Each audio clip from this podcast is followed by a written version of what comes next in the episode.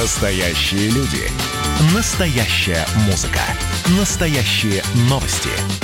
Радио «Комсомольская правда». Радио про настоящее.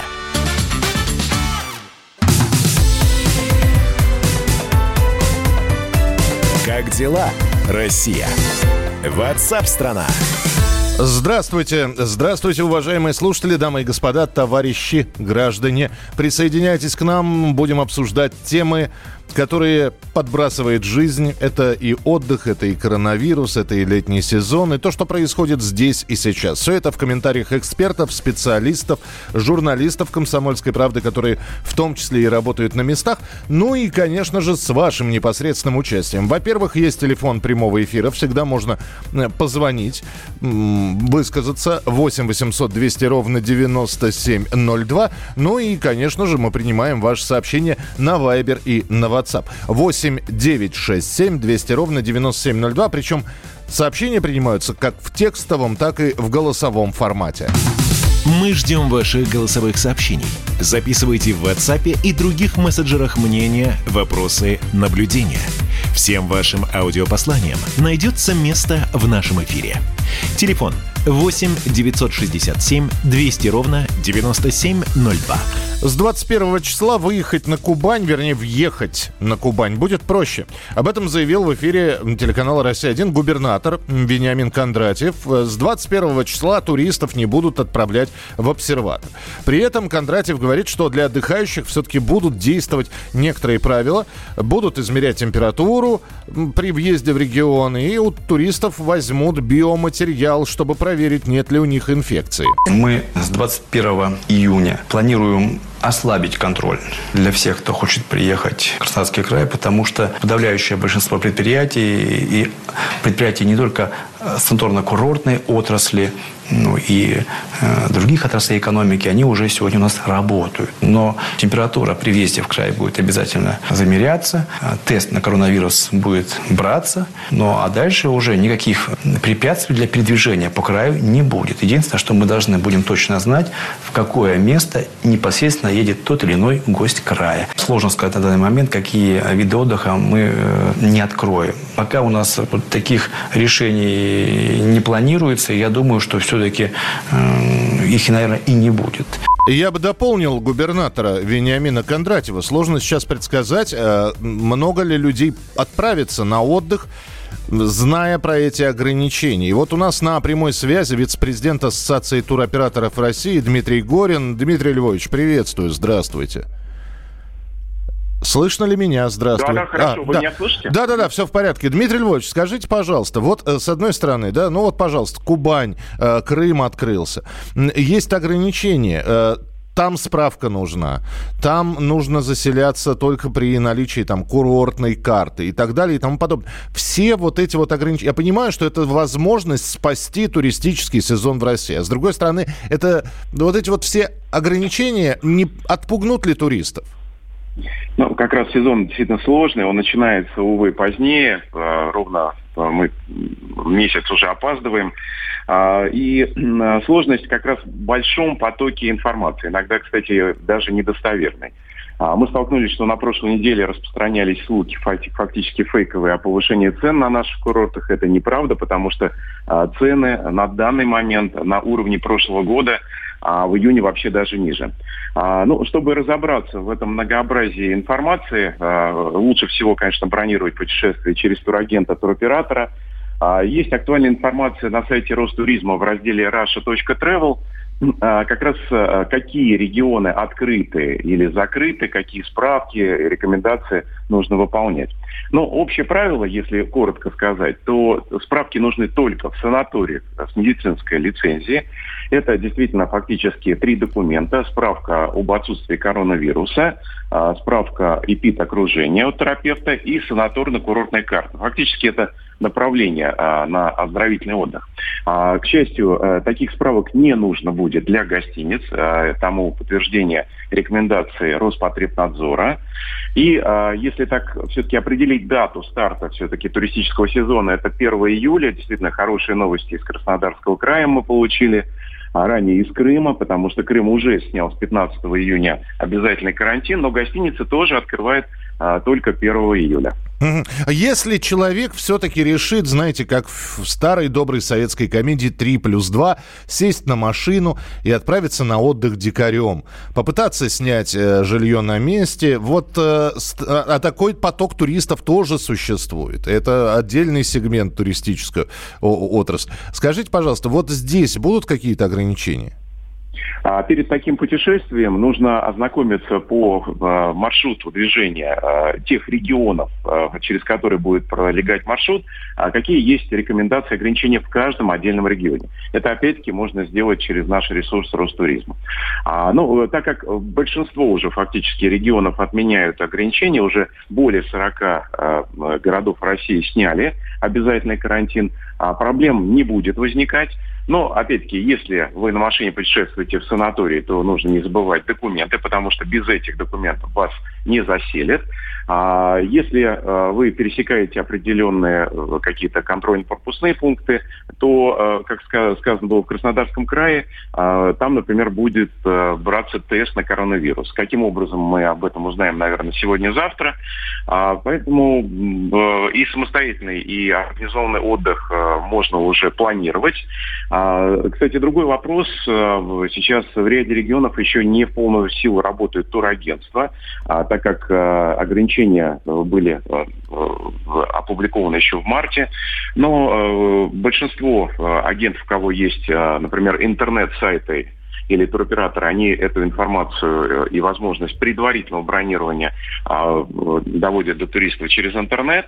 А многие фирмы, чтобы туристы не боялись, делают предварительное бронирование даже без предоплаты или с очень минимальной предоплатой. И только после полной определенности а, нужно будет оплачивать путешествие, ну, естественно, до начала. Ну и тогда позвольте финальный вопрос, достаточно короткий. Я понимаю, что не только нам, нашей стране, нужно спасать туристический сезон. Та же Турция готова его спасать. И э, там, я не знаю, не будет ли она демпинговать, ну и, собственно, составлять конкуренцию отдыху на российском юге? Наша конкуренция с зарубежными путешествиями уже не первый год успешно реализуется. А о международных путешествиях, к сожалению, я вам сейчас пока ничего сказать не могу, потому что а, закрыто посольство, нет международного воздушного сообщения, есть рекомендации Ростуризма о временном а, все-таки э, временном ограничении а, зарубежных путешествий. Рано или поздно, конечно, это будет все отменено. А, мы планируем пока международный туризм возобновлять э, где-то в августе, но когда это будет, никто не знает. Тогда дождемся уже информации. Действительно, когда начнут э, а, открываться границы, возобновится международное авиасообщение. Спасибо большое, Дмитрий, что были с нами. Вице-президент Ассоциации туроператоров России Дмитрий Горин.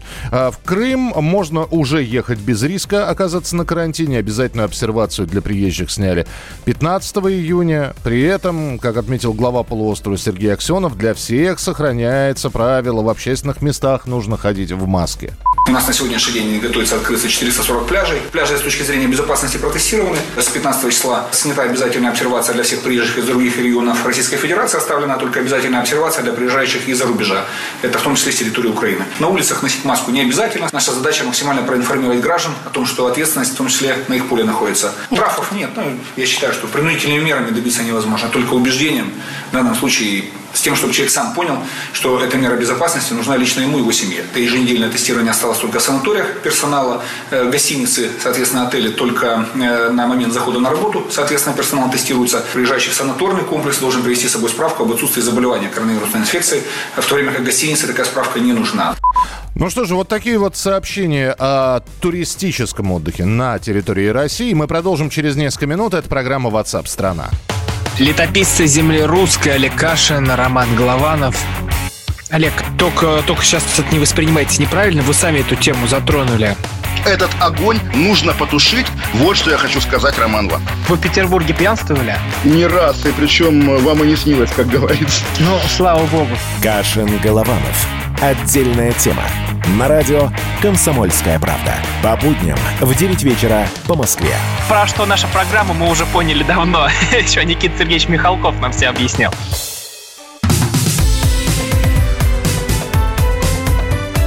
Как дела, Россия? Ватсап-страна! Итак, друзья, прямой эфир радио «Комсомольская правда». Здравствуйте, программа WhatsApp страна Чем живет Россия, чем живет страна?»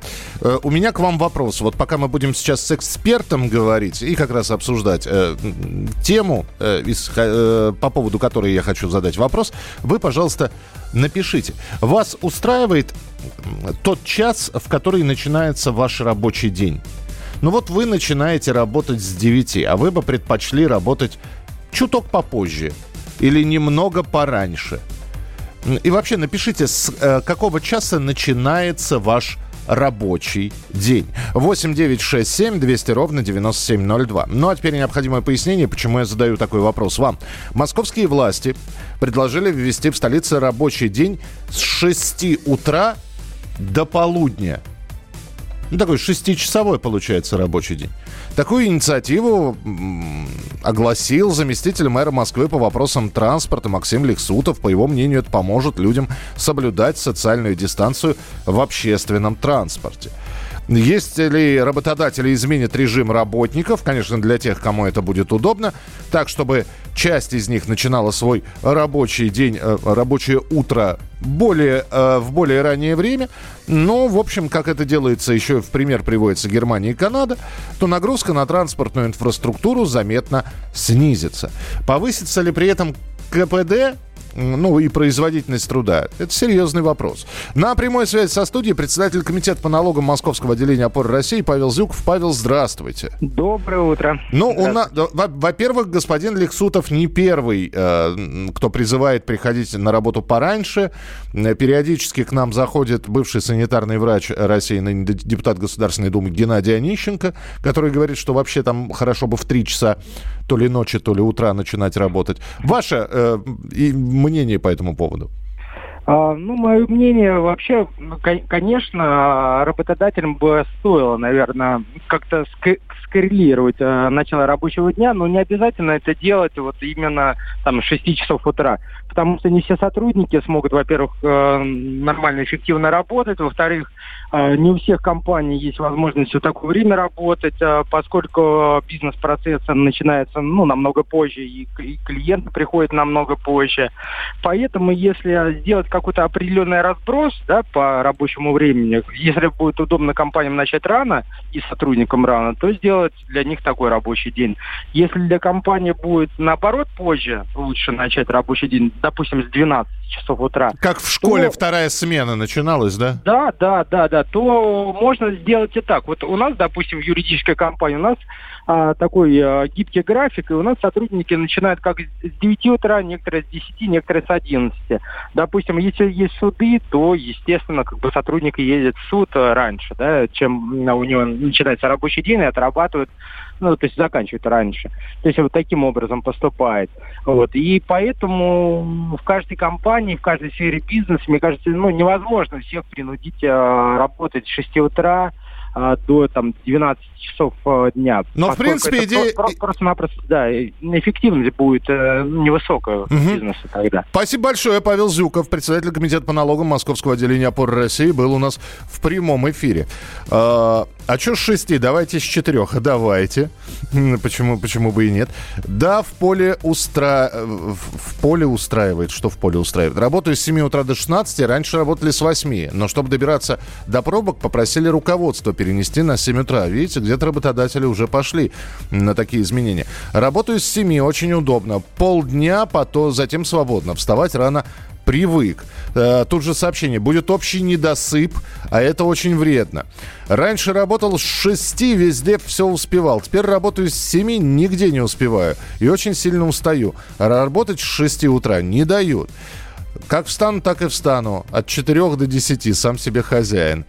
Э, привет, это Виктор Москва. Детей тоже на 6 утра в садик води? А, ну да, потому что если мама начнет в 6 часов утра работать, папа в 5.30 утра, то ребенок, видимо, самостоятельно будет до детского сада добираться. С 9 утра идеально вообще не работать, как сейчас, да, с 9, с 9 утра вы работаете сейчас, а идеально вообще не работать. Ростов-на-Дону. Приезжаю с 7.30, начинаю с 7.30, приезжаю в 6.30, Москва не показатель. Но вы понимаете, да, здесь разговор идет про Москву, но вы же понимаете, что возьмут и потихонечку начнут распространять по всей России. А на самом-то деле, ну вот, если говорить про радио, у нас вообще не нормированный рабочий день, потому что городов много слушают, и где-то сейчас уже вечер наступает, вот, а где-то вот еще до полудня 40 минут осталось. Поэтому у нас и с 7 утра, и, и, и к вечеру люди приезжают. Э, вообще раньше в Москве по районам было расписание для предприятий. Часы сначала формировались так, чтобы равномерно загрузить метро и наземный транспорт. Ну, то было при советской власти, когда не было частных предприятий, когда, в общем-то, и действительно все можно было очень тоненько настроить. А сейчас-то это вряд ли получится. Но в любом случае, спасибо за ваше сообщение. 8967 200 ровно 9702. Радио «Комсомольская правда». Продолжим про работу, потому что в России появится закон о дистанционной работе. Такой законопроект внесла в Госдуму группа депутатов и сенаторов, в том числе главы обеих палат парламента Валентина Матвиенко и Вячеслав Володин. Так что документ с большой долей вероятности будет принят.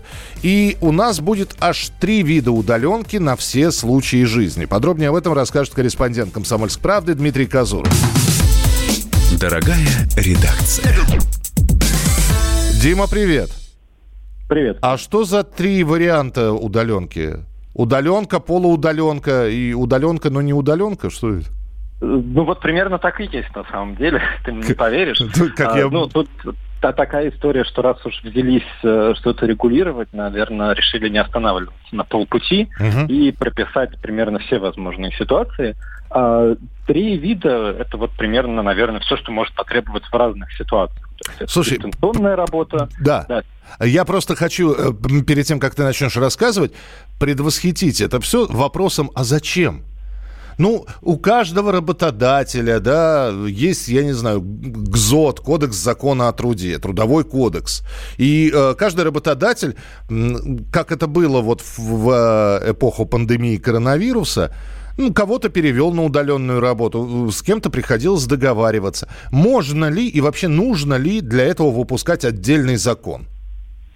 Ну, знаешь, я считаю, в принципе, многие эксперты, с которыми мы общались, считают, что нужно, потому что, как любое э, взаимодействие сотрудника и его работодателя, это все должно как-то регламентироваться, да, чтобы все права были защищены. Потому что как только мы перешли, вся страна, по сути, перешла на удаленку, тут же начались истории о том, что работать мы на самом деле стали больше, потому что рабочего дня как такового нет мы все время дома перед компьютером, а значит, можно и рано утром, и поздно вечером, и так далее. Вот новый закон, собственно, направлен на то, чтобы все эти нюансы учесть. Да? Или, например, обязан ли работодатель компенсировать э, удаленному сотруднику то электричество, которое он дома потратит, и, и амортизационные затраты на его компьютер, на котором он работает, его на котором он выполняет рабочие э, дела.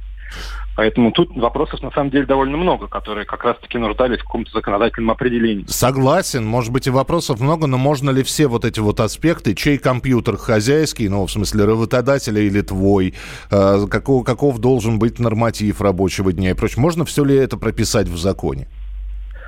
Ну, наверное, можно, но в этом законе, кажется, не получилось, потому что тут э, очень такой рамочный документ. То есть по поводу, например, оплаты да, того же электричества или каких-то других ресурсов, которые человек э, тратит у себя дома, а так бы тратил в офисе, за это платил бы работодатель, там написано, что работодатель может компенсировать. Как бы может компенсировать, а может и нет. Как договоритесь.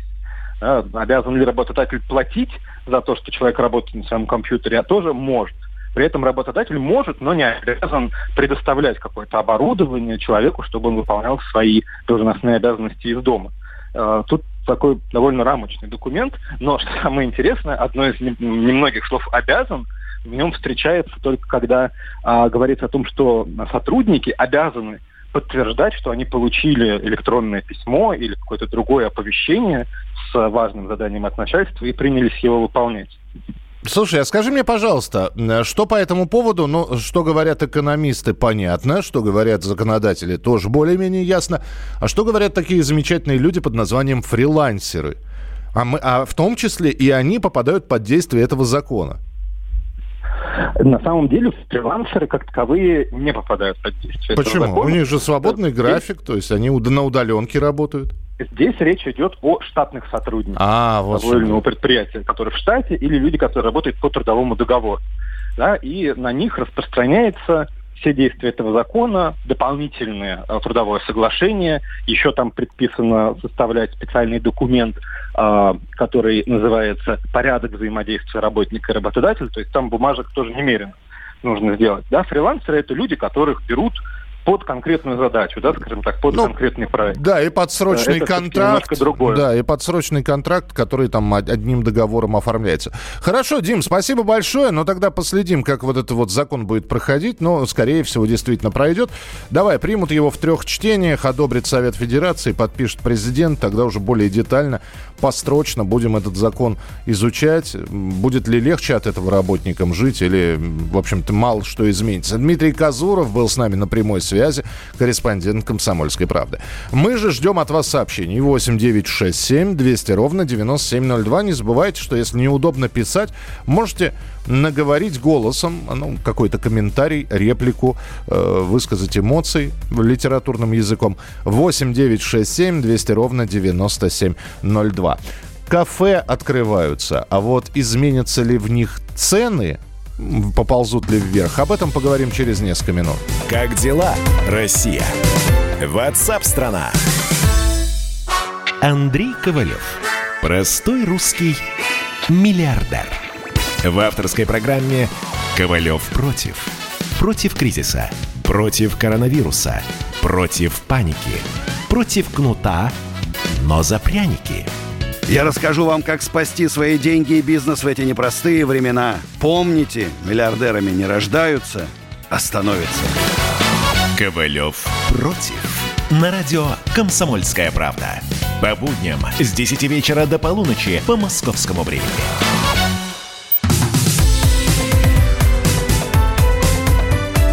Как дела, Россия? Ватсап-страна! страна чем живет страна, чем живет Россия, рассказываем мы. Э, наши эксперты комментируют. Э, мы на прямой связи со специалистами, которые также высказывают свое мнение по разным информационным поводам. Э, и ваши сообщения мы также принимаем. 8 9 6 7 200 ровно 9702. 8 9 6 7 200 ровно 9702. Или можно позвонить по телефону прямого эфира 8 800 200 ровно 9702. Радио «Комсомольская правда». В Москве накануне стали работать заведения общепита. Пока открылись только летние веранды, которые соответствуют всем требованиям Роспотребнадзора. В первый же день на, на террасах не было свободных мест. Uh, у вас наверняка в разных регионах тоже уже открылись летние кафе, uh, кафетерии какие-то. Многих волнует вопрос. Uh, люди которые занимаются ресторанным бизнесом, общественным питанием. Они, в общем-то, почти три месяца сидели в режиме самоизоляции. Некоторым так и не снизили и не отсрочили арендную плату, они продолжали платить. И Изменятся ли цены вот сейчас, когда постепенно все выходит из этой пандемии коронавируса, когда открываются заведения? Понятно же, что многое изменилось. Поменяется ли ценник? Э, много ли исчезло компаний, которые занимались общественным питанием? Вот об этом мы поговорим с вице-президентом Федерации рестораторов и ательеров России Сергеем Мироновым. Сергей, здравствуйте, приветствую вас. Здравствуйте. А, уж сколько их упало в эту бездну, как писала Цветаева. Многих не досчитались, скажите, пожалуйста. Ну, по нашим расчетам мы не досчитались уже процентов 20 ресторанов, к сожалению, и это только начало. Да вы что, пя- пятая часть ресторанного бизнеса ушла? Уходит. Уходит. Уходит, к сожалению. К сожалению, уходит кто-то еще не закрылся, кто-то еще не начал процедуру банкротства, кто-то еще пытается договориться, но примерно у 20% ситуация такая, что они не откроются. Ну, по крайней мере, на сегодняшний день, если что-то вдруг не произойдет глобальное. А позвольте вопрос, почему? Вот, э, потому что вот эти, именно вот эти вот месяцы стали решающими, и сейчас уже не наверстать? Знаете, давайте объясню. А, последние годы ресторанный бизнес, э, ну, наверное, с 2014 года стал низкомаржинальным. Это курьезно, но это именно так.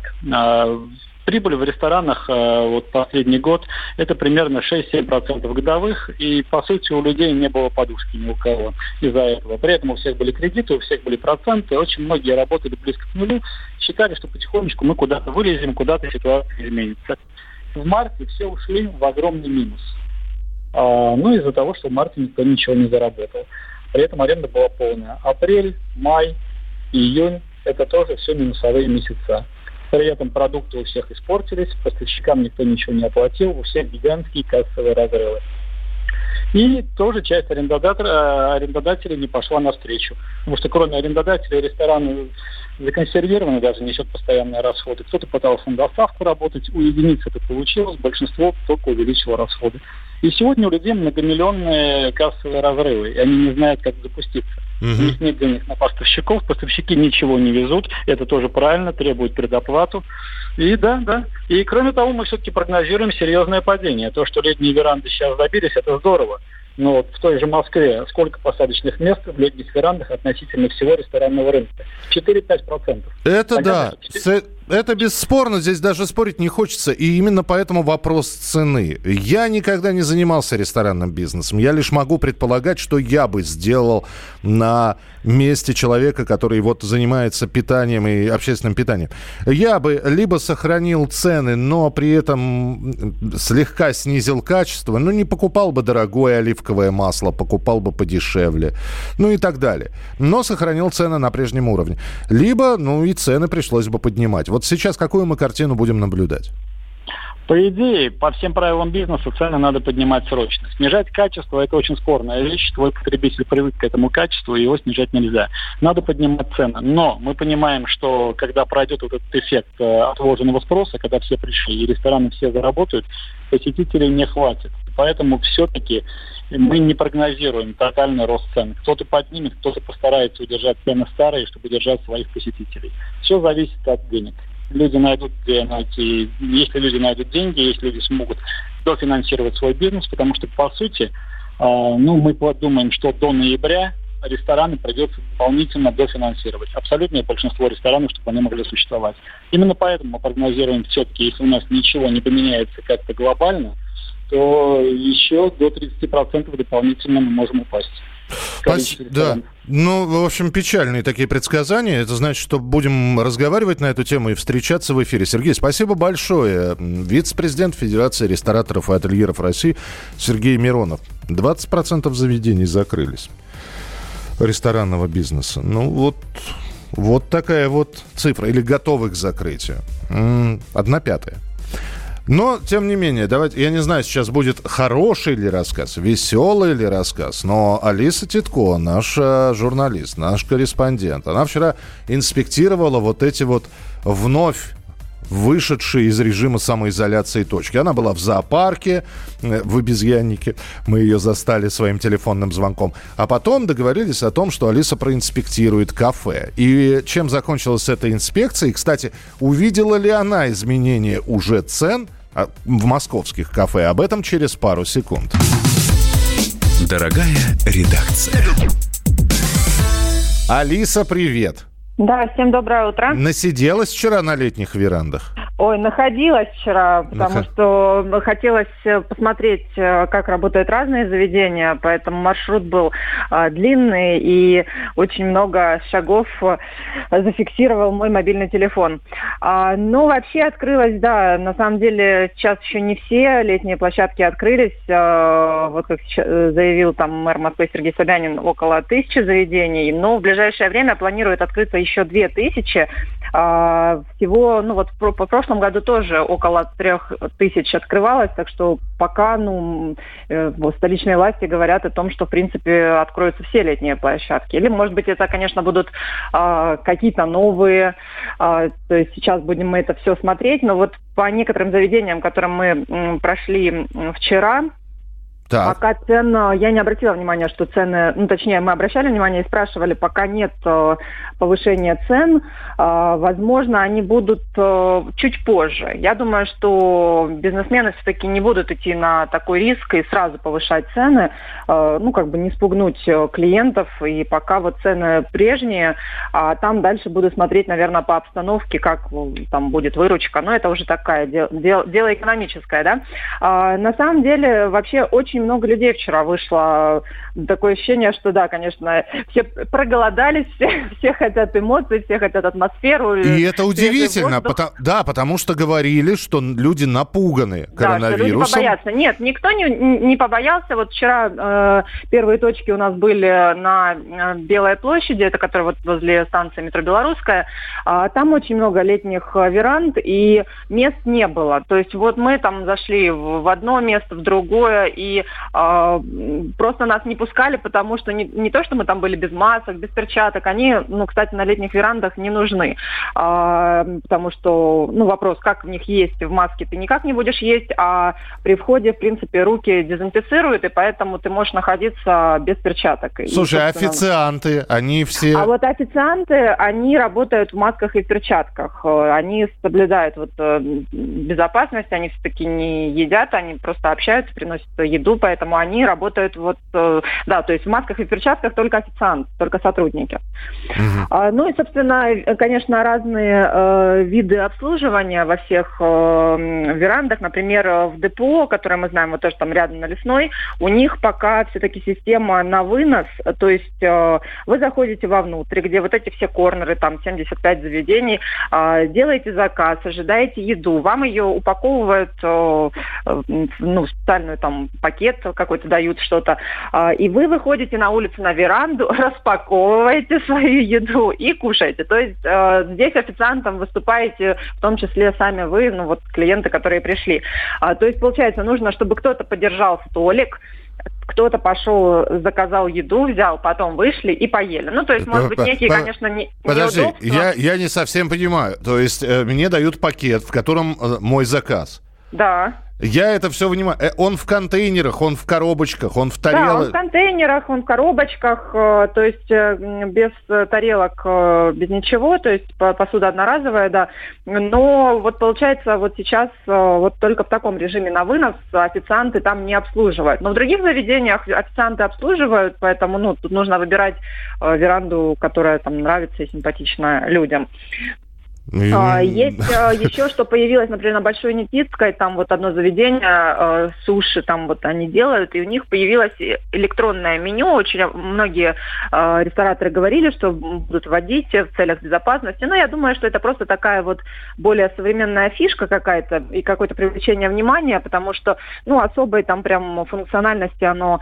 Ну, то есть вам подносят на телефоне QR-код, вы его считываете, и вы можете не брать брать в руки меню бумажное, не, не листать его, не прикасаться, ну вот, э, и делать заказ, тогда назвать уже официанту, что вы хотите, вот, э, считывая со своего мобильного как телефона. все сложно, Алис. Пойду я сейчас банально закажу себе кофе. Спасибо тебе большое, что проинспектировала. А, а как прошла инспекция Алисы по летним верандам, можно прочитать на сайте «Комсомольской правды». Ну и вот мне пишут, трасса М4 Дон прогорел, закрываясь. Ну, то есть на трассе стояла кафешка, видимо, да? Ну, мои соболезнования. Я здесь единственное, что могу сказать, ну, может быть, дальше полегче будет, потом откроетесь, получится. 8 9 6 7 200 ровно 9702. В начале следующего часа встречаемся. Далеко не уходите, будет интересно. Как дела, Россия? Ватсап-страна! Георгий Бофт. Политолог, журналист – магистр Колумбийского университета, обладатель премии «Золотое перо России» и ведущий радио «Комсомольская правда». Авторскую программу Георгия Георгиевича «Бофт знает». Слушайте каждый четверг в 17.00 по московскому времени. А что такое деньги по сравнению с большой геополитикой? Мы денег тут не считаем.